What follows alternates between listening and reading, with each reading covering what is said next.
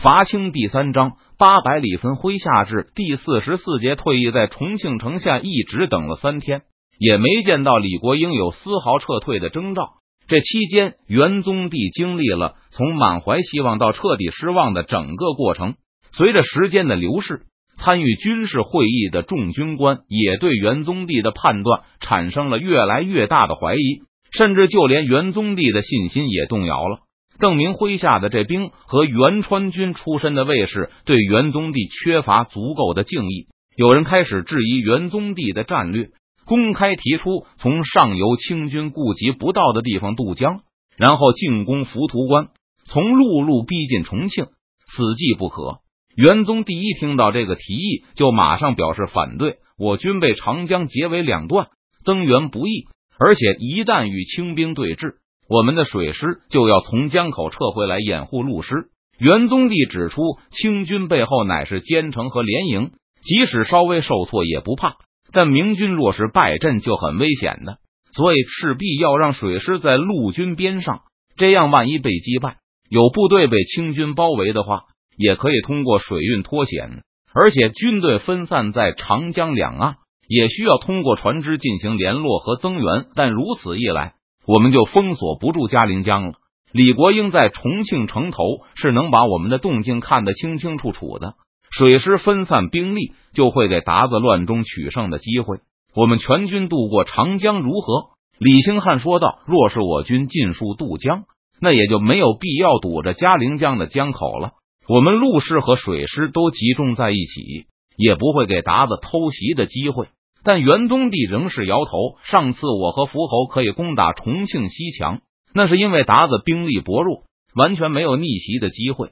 但现在李国英手下两三万兵马，浮屠关根本展不开兵力。从浮屠关到重庆西面的城墙这一段的地形类似一个狭长半岛，被长江和嘉陵江两面夹住。一旦单纯从这面进攻，就会变成一场消耗战。李国英善守，这种单面进攻更是不利，消耗起来我们损失肯定会比达子大得多。而且李国英还有火炮，嘉陵江在他手中，他随时可以派人趁夜在我们背后登陆袭营，防不胜防。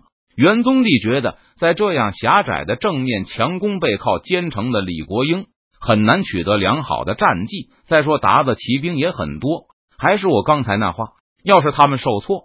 退到下一个营里，或是重庆城中，我们就没有办法。要是我们万一失利，就会被达子乘胜追击。除了难以进攻外，元宗帝还认为全师渡过长江还有其他的隐患。达子不一定会从保宁再发援军，但我们不能不防。除了要防备李国英派人前渡外，我们还要留很大一支部队防备嘉陵江上游突然赶来一支敌兵。免得他们突然出现在我军背后打我们一个措手不及。此外，还有贵州方面的威胁。遵义这条路没法通过大军了，但吴三桂派几千援军过来还是可能的。这支敌兵出娄山关，顺着綦江可以直达江津，所以不但要放一支部队放着北方保宁来的敌兵，南面江津还要放一支部队防备贵州来人包抄到我军后方。这一来二去。我们还能拿出多少兵马攻打浮屠关、重庆西墙？现在除了邓明和元宗帝所有的一万两千战兵，还有凤杰派来的两千多甲士，重庆李国英手下的披甲估计在八千左右。看上去明军有接近二比一的优势，但刨去后方的掩护部队，明军的优势其实很有限。没人能拿出办法来解决元宗帝提出的难题。既然如此，军事会议也就得不出任何结果。顿兵坚城之下，实在不是好兆头啊！邓明又一次和元宗帝来到江边，望着对面仍纹丝不动的重庆清军，邓明萌生出退役来归根到底，我们还是实力不足。只要李国英下定决心死守，我们就拿他没有办法，也没有力量和他打一场消耗战。提督是打算退兵吗？元宗帝听出了邓明的弦外之音，脸上也都是无奈之色。可重庆在李国英手中，长江水路就不通，这才一年而已，李国英就已经能够在重庆放上两万大军了。要是再过几年，那还了得！重庆清军把川鄂明军分割成两个集团，而且重庆的清军实力越强，奉节受到的压力就越大。不但奎东军无法在成都需要时及时增援，川西也无法在物资上支援奎东。元宗帝一筹莫展的看着重庆城上的绿旗，我们若是不拿下重庆，李国英就会以他为据点，将势力发展到江南，把川西和川东彻底分断，甚至能和贵州取得联系。当初刘体纯和邓明第一次讨论四川战略问题时，也反复提到重庆，说这是一定要拿下的据点，只要重庆在手。不可能得到接应的吴三桂大军就无法从南面威胁四川，明军也就有了回旋的余地。邓明虽然也很迫切的想完整的取得长江上游的控制权，但没有从李国英手中夺取重庆的实力，那着急也没有用。袁将军可还有良策？没有。袁宗立很老实的回答道：“那我们就在这里不战不走吗？我们再等几天吧。”元宗帝说道。反正提督从江南缴获了大量的粮草，足够大军所需。现在邓明的军中还有上百万石的军粮，几万大军暴露在外，虽然消耗惊人，但坚持一年都不是问题。只不过邓明看不到坚持的意义，我们等什么呢？或许会有什么转机。其实元宗帝也知道，等下去未必会有什么意义，只是重庆的地理位置太重要。说他是扎进明军要害的毒刺也不为过。末将再好好想想，看看能不能想出什么破敌良策来。失火已经过去那么多天了，明军再躲在山后也没有意义。在邓明和元宗帝挖空心思的研究对策时，明军部队也开始向江岸边返回。还是需要大炮啊！要是我们有上百门火炮，这仗就好打得多啊！现在元宗帝也意识到，爆破战术不是万能的。但制造大炮的工匠奎东军根本没有，提督应该向延平郡王要一些就好了。就算要了，现在也造不出几门来，还是远水解不了近渴。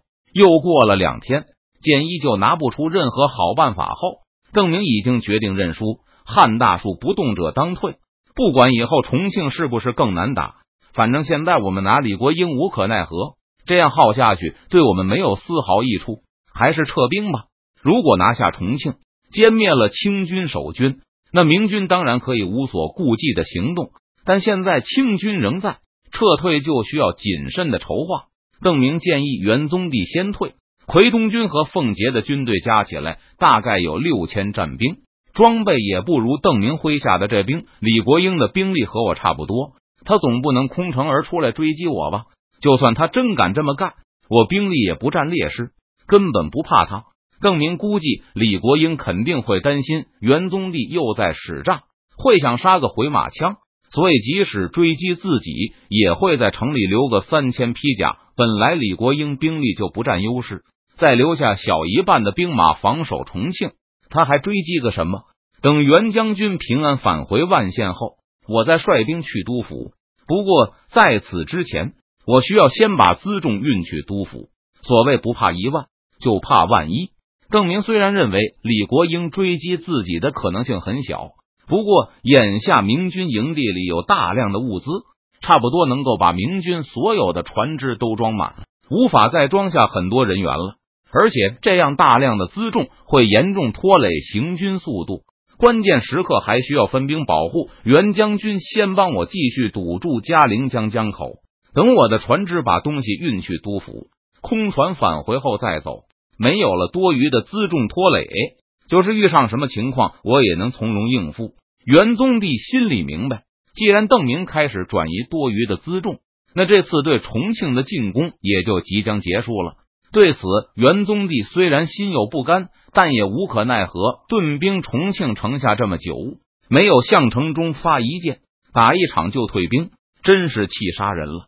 关闭，反正都是拿不下，不打更好。起码我们没有白死人，邓明倒是能看得开。现在最早一批去成都的船只已经空船返回，运输两万妇女的船只，算日子也应该到成都了。估计陆续也会返回这里。大概一个月后，搬运辎重的船只就都会空船返回。那么袁将军可以在二十天后动身，等袁将军回到万县，差不多也就一个月了。那时我就走，虽然耽误了些时日，但是回到成都后马上开荒，今年大概还能收获一次。元宗帝觉得这个撤退方案不稳妥，拿出了另外一套。显然，李国英虽然兵力不足，但谁敢说保宁的援兵不会凑巧在末将退兵后到达？不如这样，末将先退到中线，然后扎营，等提督退到江津后，派人来通知末将一声。得知提督大军平安无事后，末将再继续撤向万县。若是李国英狗胆包天，居然敢追击提督。末将就杀回来与提督夹击他。由于李国英坚决不退，现在邓明和元宗帝都怀疑保宁等地确实还有清军一支实力不俗的预备队，不然很难理解川陕总督为何如此镇定。这样也好，邓明略一沉思，觉得元宗帝的办法确实更安全。准备把辎重装船的时候，明军又沿江扎营，给重庆以一定威慑。而对岸的清军也一如既往，在江对岸的营地中一动不动，默默的与明军隔江相望。而邓明也不肯闲着，每日都在营后清军看不到的地方轮番训练部队。现在明军食物充足，锻炼强度虽然不小，但能确保士兵们恢复体力。今天邓明又在后方拉练部队时，突然前营来报说，清军营地出现异常举动。这次轮到清军营地发出阵阵欢呼声。赶回江边后，邓明看到出现了今天巡营的不是李国英的标营，而是一群新的骑兵。他们还打着五颜六色的旗帜，满洲八旗。很快，水师送来了更详细的观察报告。他们报告，在重庆周围突然出现了一支人数在百人左右的满洲骑兵，让本来略显沉闷的清军一下子都发了狂。从保宁来的吧？元宗帝脸色阴沉，而他身旁的军官都露出紧张之色，尤其是那些年轻一代的奎东兵。郑明看到他们都流露除了难以掩饰的畏惧之色，不就是一百个满洲兵吗？发现奎东军出现士气动摇后，邓明异常惊讶，部下的表现让元宗帝感到有些羞愧。他私下向邓明解释道：“官兵都说。”这些满洲真鞑子体格与我们汉人不同，食生肉，甚至能徒手撕裂虎豹。满族的女鞑子也能将水牛扳倒在地。袁将军，你也信这个？邓明大吃一惊。在前世，他从小学就有满族同学朋友，大学还有关系不错的满族女同学。袁将军，你不是和满洲兵打过吗？我当然不信。元宗帝争辩道。不过士兵信的很多。从元宗帝的口气中，邓明觉得对方也不是全然不信，或许只是程度差异而已。我听虎帅说过，在怀庆之战，三堵墙就冲垮过满洲八旗。元宗帝沉默了一会儿，低声说道：“末将军中的官兵可不都是三堵墙那样的壮士，而且三堵墙的损失也很大。晋王打垮过几千满洲八旗，还有这次在镇江。”延平郡王一天就杀了四千满洲八旗，邓明的声音提高了一些。这次元宗帝沉默的时间更长了，在开口时声音也变得更低了。可是晋王不在这里，延平郡王更不在。很快，邓明就发现满洲八旗的出现对奉节兵的影响更大。确认重庆刚出现的这支军队是满洲兵后，大批奉节士兵都露出明显的惊慌之色。军官们一个个也都忐忑不安，即使在邓明面前也无法掩饰。幸好这江兵的表现要比奎东军和奉节兵强很多，他们都是镇江之战的目击者，亲眼见到郑成功把几千满洲八旗士兵的首级砍下来，然后统统挑上竹竿夸耀武功，不就是一百满洲八旗兵吗？这江兵看到奉节兵和奎东兵的不安后，纷纷冷笑道：“什么撕裂虎豹？”全是吹的。这江兵对镇江之战的叙述，虽然对士气有一定益处，但效果也有限。毕竟川鄂明军并没有亲眼目睹，而这江兵也只是那一仗的旁观者，而不是胜利者。对此，邓明也无可奈何。或许现在奎东军中对满洲兵畏惧程度最低的，就是李来亨的部队。邓明偷袭郎廷佐的那一仗中。也抓住了少量满洲八旗兵。邓明记得，当李来亨抵达南京后，关押这些俘虏的营外，整天围着好奇的礼部官兵。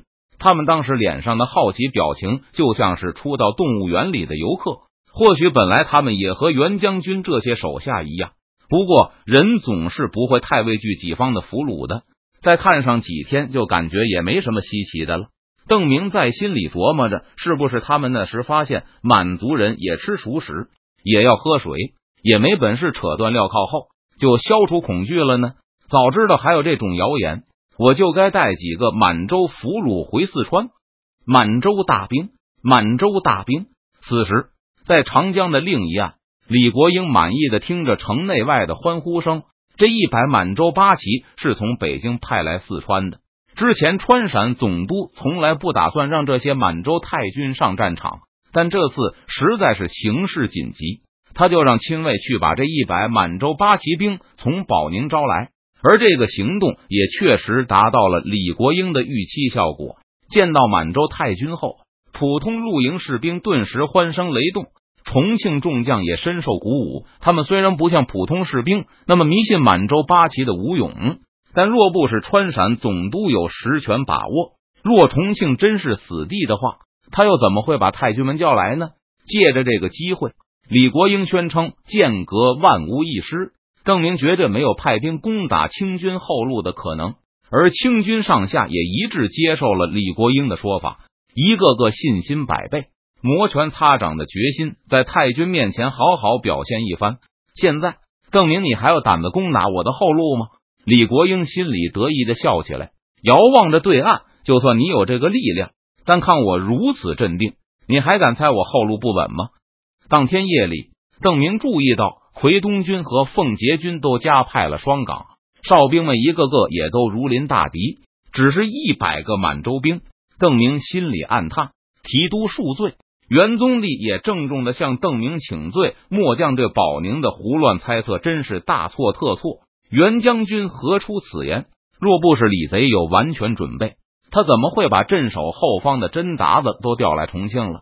部下的紧张情绪似乎影响到了元宗帝。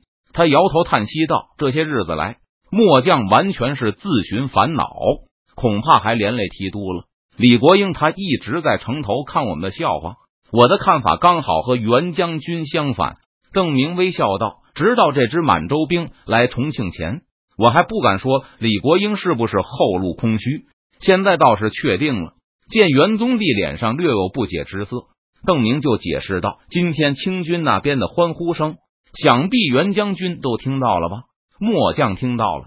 明显李国英是用这一百满洲八旗来鼓舞士气的。为何要鼓舞士气？那肯定是原来士气有很大的问题。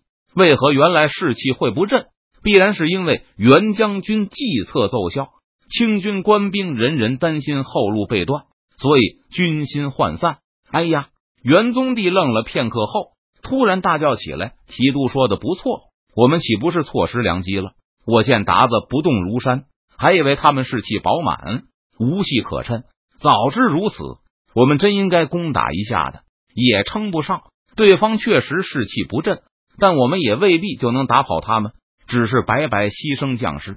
让我遗憾的是，现在我明知李国英后路空虚，但就是没有一支部队能用来抄他的后路。邓明觉得，归根到底还是实力不足。成都没有，也暂时无力支撑一支大军北伐，而且他也不清楚清廷多久能给川陕派来援军。不管之前有没有机会，现在是肯定是没有了。我们还是要撤军。不过袁将军这次可以放心大胆的走了。短期保宁是肯定无法派来更多的援军了。这一百满洲兵就是李国英最后的本钱了。